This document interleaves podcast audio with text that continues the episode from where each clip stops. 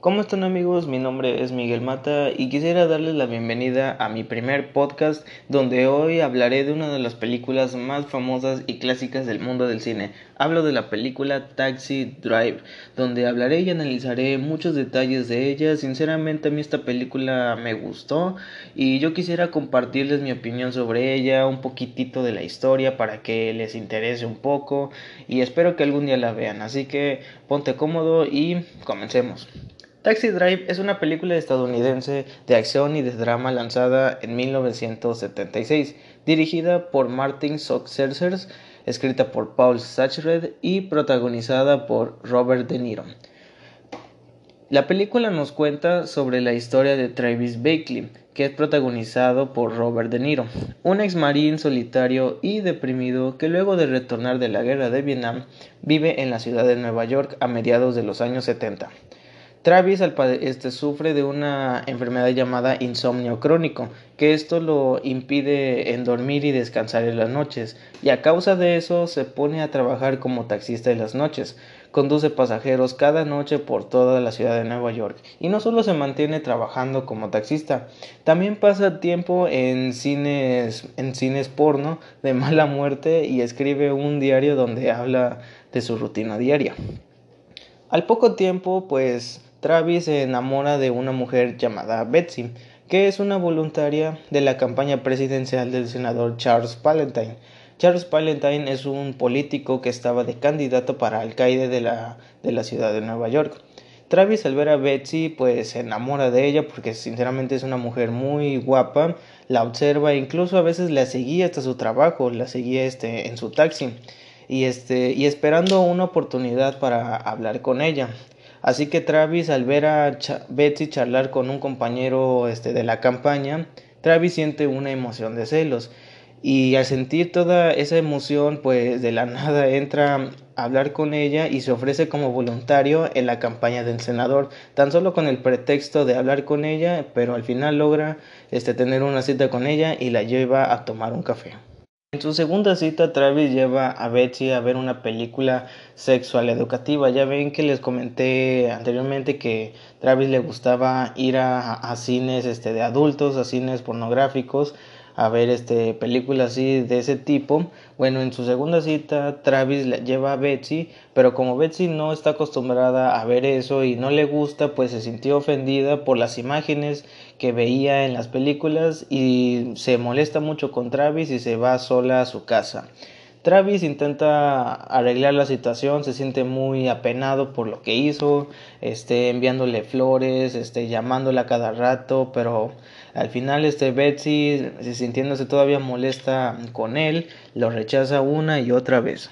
Después del fracaso y del desamorío que Travis tuvo con Betsy, Travis empieza a comentarle a un compañero suyo sus pensamientos. Empieza pues él a decirle de que la ciudad se está volviendo un, un tanto peligrosa y que la campaña en la que Betsy trabaja, este, él teme que le vayan a pasar algo, que le vayan a empujar hacia la violencia. Pero el compañero de Travis le asegura que todo, que todo estará bien y que se tranquilice pues Travis no, este, no se siente tan seguro, así que Travis comienza un programa de entrenamiento de físico muy intenso, compra armas e incluso adapta una pistola para ocultarla en su manga, con el fin de prepararse y, durante todas las noches que sale, este, proteger este, a los demás. Una noche, una noche Travis entra en una tienda antes de que un hombre intente robar y cuando Travis ve a ese hombre este, de color, que era afroamericano, Travis le dispara. El dueño de la tienda se hace responsable y Travis se va. Otra noche, una prostituta menor de edad de nombre Iris, que es protagonizada por la actriz Jodie Foster, entra en el taxi de Travis. Escapando de su proxenete Matthew Sport Higgins, que es protagonizado por Harvey Keitley, Higgins saca de a Iris del taxi y la lanza a Travis un billete de 20 dólares, diciéndole que esté sobornándole para que no dijera nada. Más adelante, Travis contrata los servicios de Iris, pero en lugar de tener relaciones con ella, intenta disuadirla este, de la prostitución. O sea, intenta ayudarla este, de que deje ese mal trabajo, porque sinceramente este, era una niña, era una menor de edad. Entonces Travis le ayuda aconsejándola, incluso le lleva a desayunar y habla con ella para decirle este, que, deje, que deje esa vida y que regresara mejor a casa de sus padres. Así que Travis intenta obsesionarse con esa niña en ayudarla y le envía una carta diciéndole que, que regrese con sus padres y le envía dinero y en esa carta le afirma que pronto este Travis estará muerto. Después de eso, este Travis decide afeitarse la cabeza al estilo de Mohawk, este que era un era un personaje que tenía así un estilo de corte muy extraño, este como de esos rockeros. Travis asiste en un acto en el que intenta asesinar al senador Valentine, pero los agentes de seguridad este, resalan de él y se ve forzado a huir sin, que, sin, sin siquiera disparar.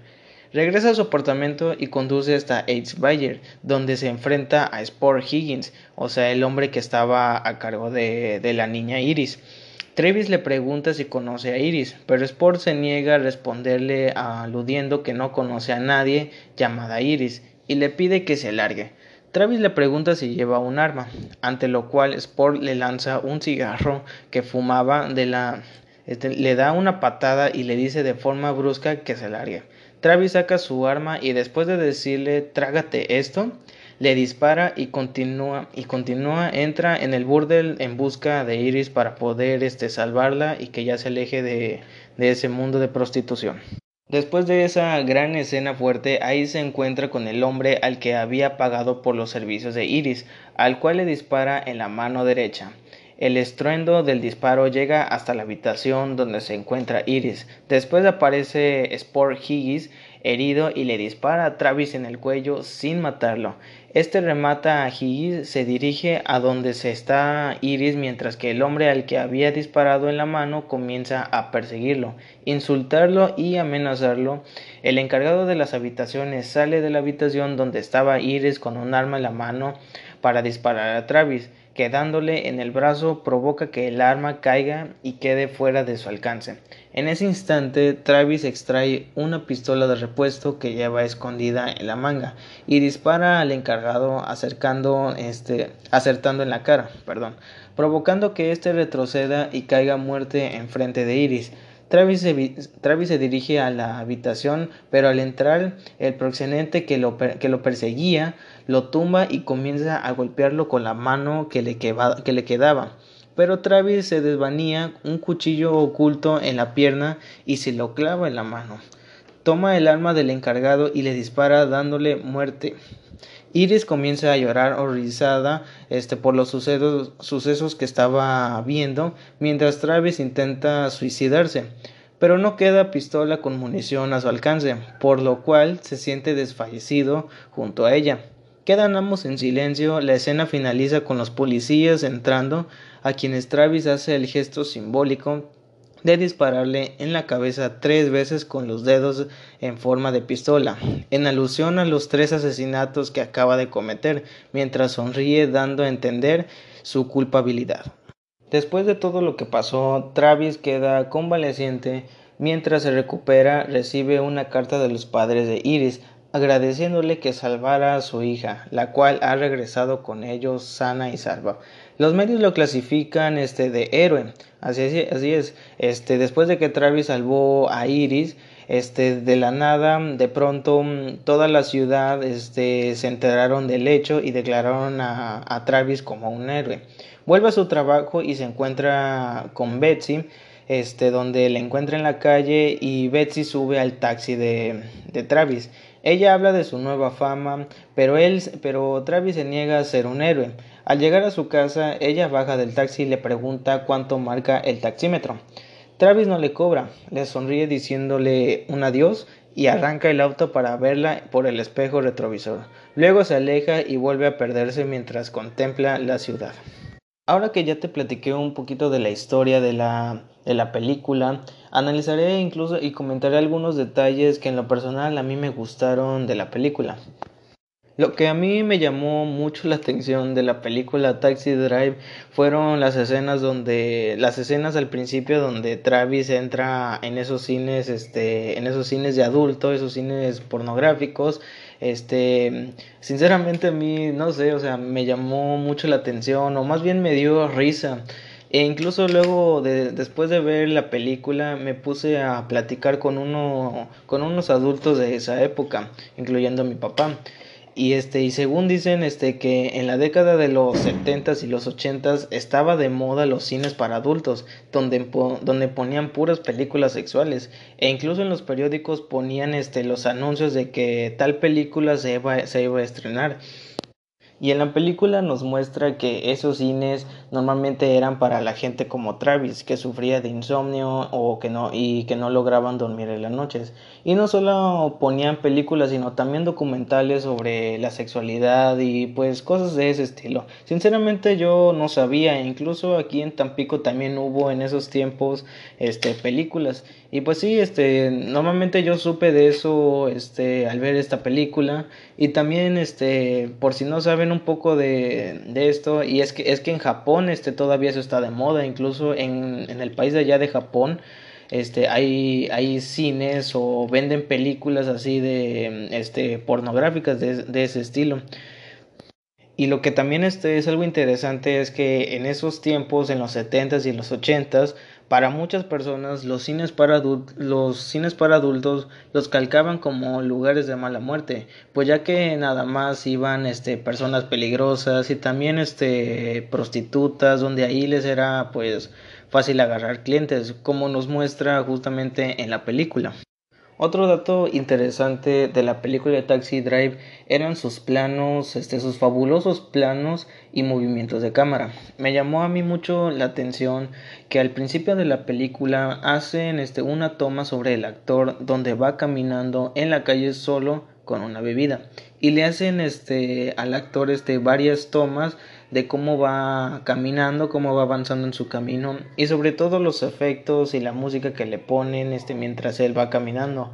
Pero lo hacen de una forma este tan tan increíble, o sea, con representando a una persona verdaderamente solitaria en las calles de Nueva York. También hablé hace ratito de la música de fondo.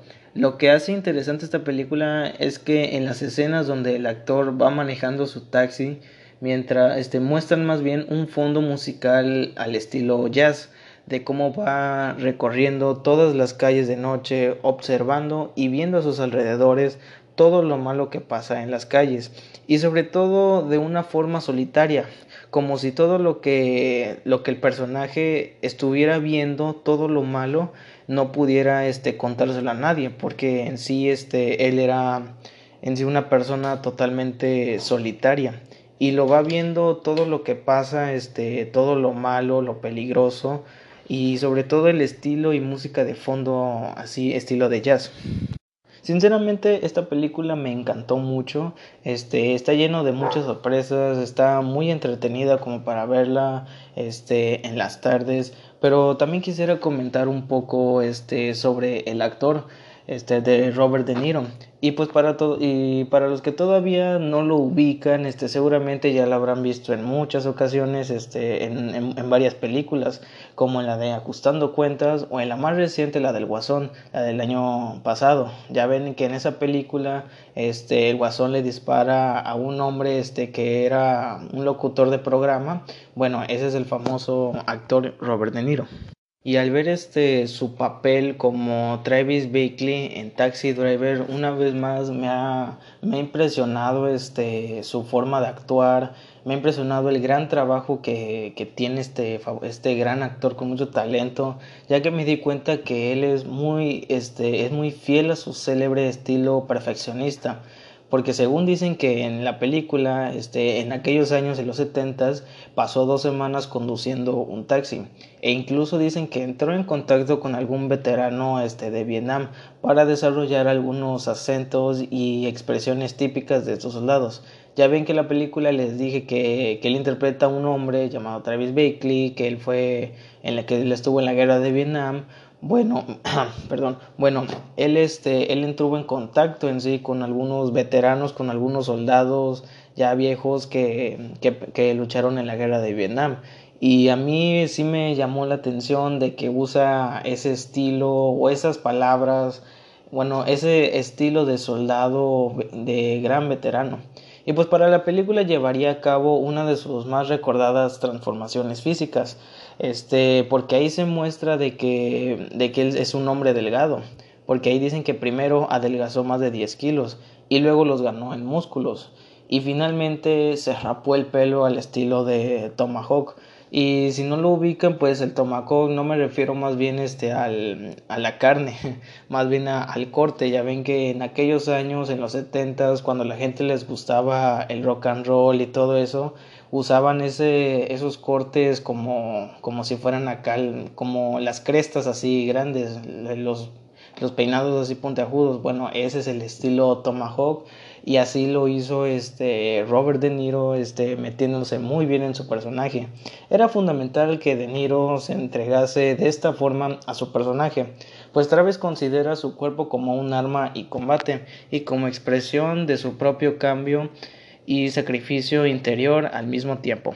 Y bueno amigos, con esto ya este ya quisiera concluir este, espero que les haya gustado. Este, les recomiendo en serio mucho esta película. Ojalá, ojalá que cuando tengan un tiempo libre, este, la puedan ver porque en serio les va a gustar. Está lleno de muchas emociones y a pesar de que es una película pues ya muy vieja de los setentas, sinceramente sigue siendo un gran éxito y un gran clásico. Este, espero que la vean, espero que la disfruten y, y con esto quiero concluir. Me despido. Este, mi nombre es Miguel Mata y, y espero este volver a hacer este otro podcast. Bye. ¿Cómo están amigos? Mi nombre es Miguel Mata y quisiera darles la bienvenida a mi primer podcast donde hoy hablaré de una de las películas más famosas y clásicas del mundo del cine. Hablo de la película Taxi Drive, donde hablaré y analizaré muchos detalles de ella. Sinceramente a mí esta película me gustó y yo quisiera compartirles mi opinión sobre ella, un poquitito de la historia para que les interese un poco y espero que algún día la vean. Así que ponte cómodo y comencemos. Taxi Drive es una película estadounidense de acción y de drama lanzada en 1976, dirigida por Martin Scorsese, escrita por Paul Sachred y protagonizada por Robert De Niro. La película nos cuenta sobre la historia de Travis Bakley, que es protagonizado por Robert De Niro, un ex marín solitario y deprimido que luego de retornar de la guerra de Vietnam vive en la ciudad de Nueva York a mediados de los años 70. Travis este, sufre de una enfermedad llamada insomnio crónico, que esto lo impide en dormir y descansar en las noches, y a causa de eso se pone a trabajar como taxista en las noches.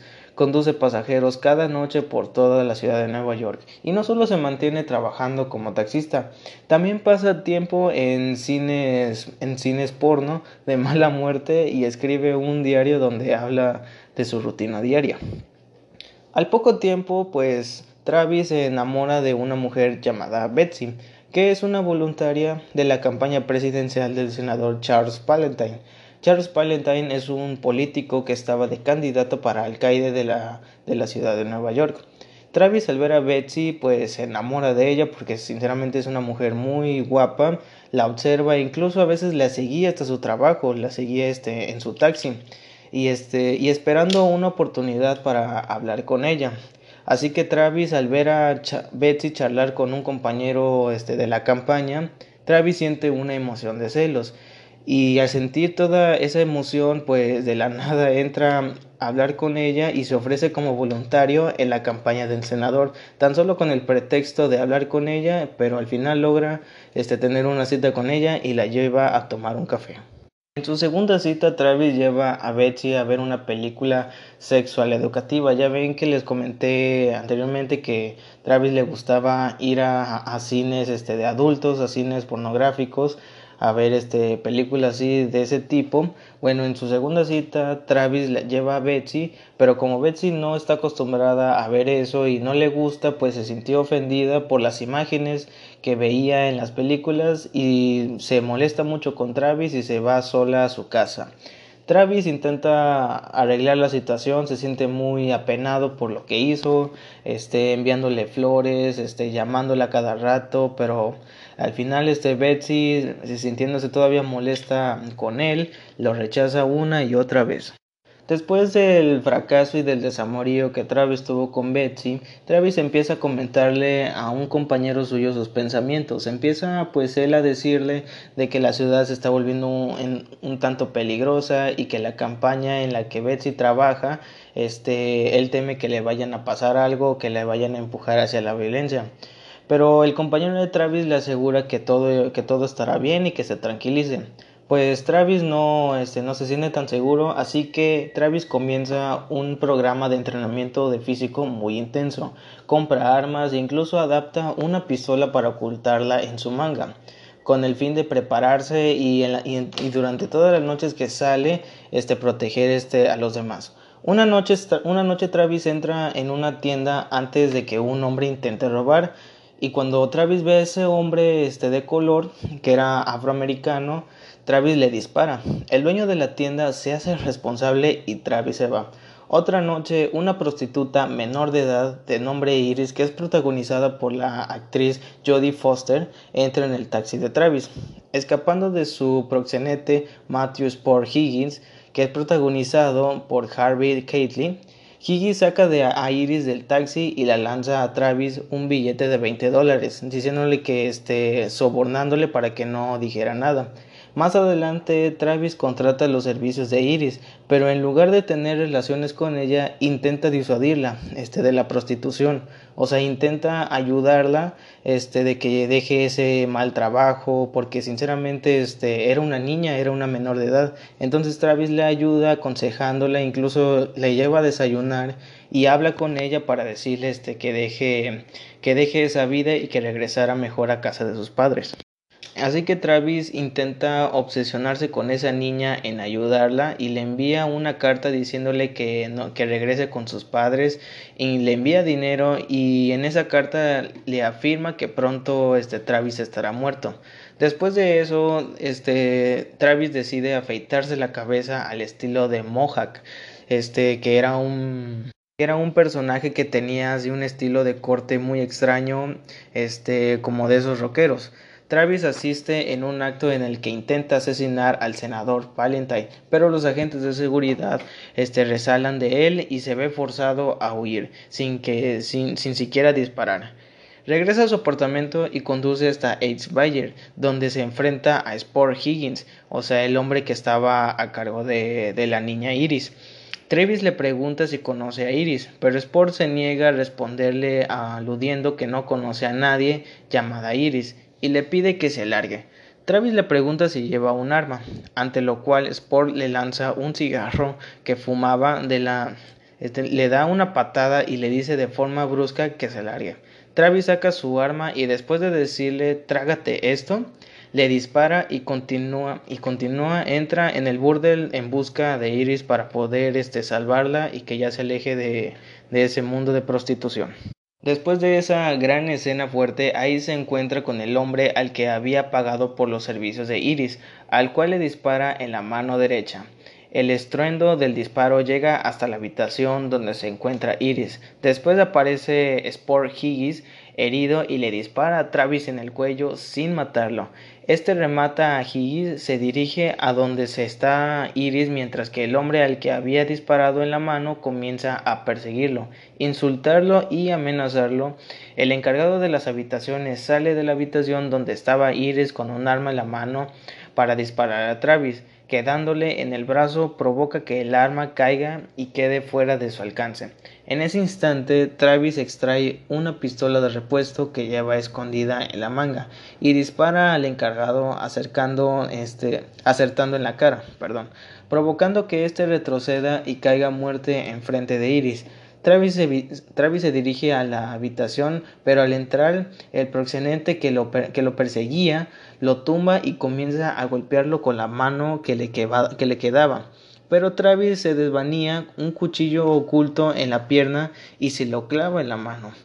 Toma el arma del encargado y le dispara dándole muerte Iris comienza a llorar horrorizada este, por los sucesos, sucesos que estaba viendo, mientras Travis intenta suicidarse pero no queda pistola con munición a su alcance, por lo cual se siente desfallecido junto a ella.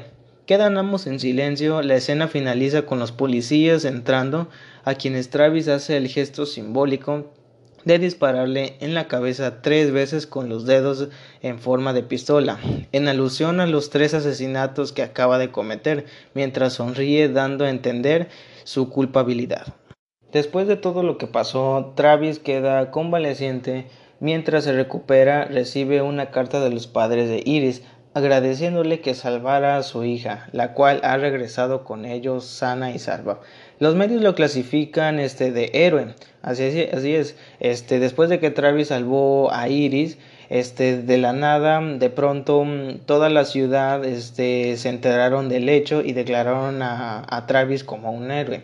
Vuelve a su trabajo y se encuentra con Betsy, este, donde le encuentra en la calle y Betsy sube al taxi de, de Travis.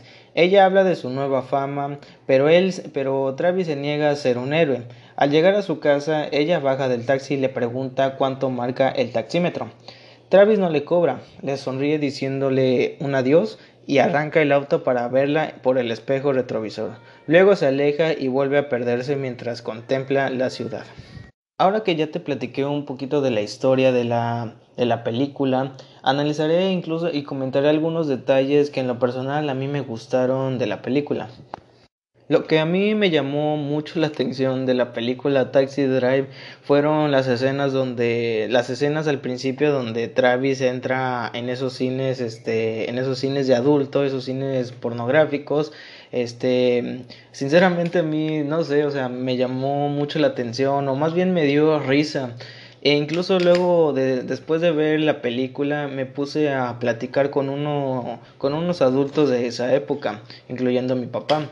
Y este, y según dicen, este, que en la década de los 70 y los 80 estaba de moda los cines para adultos, donde, donde ponían puras películas sexuales. E incluso en los periódicos ponían este, los anuncios de que tal película se se iba a estrenar. Y en la película nos muestra que esos cines normalmente eran para la gente como Travis, que sufría de insomnio o que no y que no lograban dormir en las noches. Y no solo ponían películas, sino también documentales sobre la sexualidad y pues cosas de ese estilo. Sinceramente yo no sabía, incluso aquí en Tampico también hubo en esos tiempos este películas. Y pues sí, este normalmente yo supe de eso este al ver esta película y también este por si no saben un poco de, de, esto y es que es que en Japón este todavía eso está de moda incluso en, en el país de allá de Japón este hay hay cines o venden películas así de este pornográficas de, ese estilo. Y lo que también este es algo interesante es que en esos tiempos en los 70s y los 80s para muchas personas los cines para, los cines para adultos los calcaban como lugares de mala muerte, pues ya que nada más iban este, personas peligrosas y también este, prostitutas, donde ahí les era pues fácil agarrar clientes, como nos muestra justamente en la película. Otro dato interesante de la película de Taxi Drive eran sus planos, este, sus fabulosos planos y movimientos de cámara. Me llamó a mí mucho la atención que al principio de la película hacen este, una toma sobre el actor donde va caminando en la calle solo con una bebida y le hacen este al actor este varias tomas de cómo va caminando, cómo va avanzando en su camino y sobre todo los efectos y la música que le ponen este mientras él va caminando. Pero lo hacen de una forma este tan tan increíble, o sea, con representando a una persona verdaderamente solitaria en las calles de Nueva York. También hablé hace ratito de la música de fondo. Lo que hace interesante esta película es que en las escenas donde el actor va manejando su taxi, mientras este, muestran más bien un fondo musical al estilo jazz, de cómo va recorriendo todas las calles de noche, observando y viendo a sus alrededores todo lo malo que pasa en las calles. Y sobre todo de una forma solitaria, como si todo lo que lo que el personaje estuviera viendo, todo lo malo no pudiera este contárselo a nadie, porque en sí este él era en sí una persona totalmente solitaria y lo va viendo todo lo que pasa, este, todo lo malo, lo peligroso y sobre todo el estilo y música de fondo así estilo de jazz. Sinceramente esta película me encantó mucho, este está lleno de muchas sorpresas, está muy entretenida como para verla este en las tardes, pero también quisiera comentar un poco este sobre el actor este, de Robert De Niro. Y pues para, y para los que todavía no lo ubican, este, seguramente ya lo habrán visto en muchas ocasiones, este, en, en, varias películas, como en la de Ajustando Cuentas o en la más reciente, la del Guasón, la del año pasado. Ya ven que en esa película este, el Guasón le dispara a un hombre este, que era un locutor de programa. Bueno, ese es el famoso actor Robert De Niro. Y al ver este su papel como Travis Bickle en Taxi Driver, una vez más me ha, me ha impresionado este su forma de actuar, me ha impresionado el gran trabajo que, que tiene este, este gran actor con mucho talento, ya que me di cuenta que él es muy, este, es muy fiel a su célebre estilo perfeccionista porque según dicen que en la película, este, en aquellos años, en los 70 pasó dos semanas conduciendo un taxi. E incluso dicen que entró en contacto con algún veterano este, de Vietnam para desarrollar algunos acentos y expresiones típicas de estos soldados. Ya ven que en la película les dije que, que él interpreta a un hombre llamado Travis Bakley, que él fue en la que él estuvo en la guerra de Vietnam bueno, perdón, bueno, él este, él entró en contacto en sí con algunos veteranos, con algunos soldados ya viejos que, que, que lucharon en la guerra de Vietnam. Y a mí sí me llamó la atención de que usa ese estilo o esas palabras, bueno, ese estilo de soldado de gran veterano. Y pues para la película llevaría a cabo una de sus más recordadas transformaciones físicas, este, porque ahí se muestra de que, de que él es un hombre delgado, porque ahí dicen que primero adelgazó más de 10 kilos y luego los ganó en músculos, y finalmente se rapó el pelo al estilo de Tomahawk, y si no lo ubican, pues el tomahawk no me refiero más bien este al, a la carne, más bien al corte. Ya ven que en aquellos años, en los setentas, cuando la gente les gustaba el rock and roll y todo eso, usaban ese, esos cortes como, como si fueran acá, como las crestas así grandes, los, los peinados así puntiagudos. Bueno, ese es el estilo tomahawk y así lo hizo este Robert De Niro este metiéndose muy bien en su personaje. Era fundamental que De Niro se entregase de esta forma a su personaje, pues Travis considera su cuerpo como un arma y combate y como expresión de su propio cambio y sacrificio interior al mismo tiempo. Y bueno amigos, con esto ya este ya quisiera concluir este, espero que les haya gustado. Este, les recomiendo en serio mucho esta película. Ojalá, ojalá que cuando tengan un tiempo libre, este, la puedan ver porque en serio les va a gustar. Está lleno de muchas emociones. Y a pesar de que es una película pues ya muy vieja de los setentas, sinceramente sigue siendo un gran éxito y un gran clásico. Este, espero que la vean, espero que la disfruten y, y con esto quiero concluir. Me despido, este, mi nombre es Miguel Mata y, y espero este, volver a hacer este otro podcast. Bye.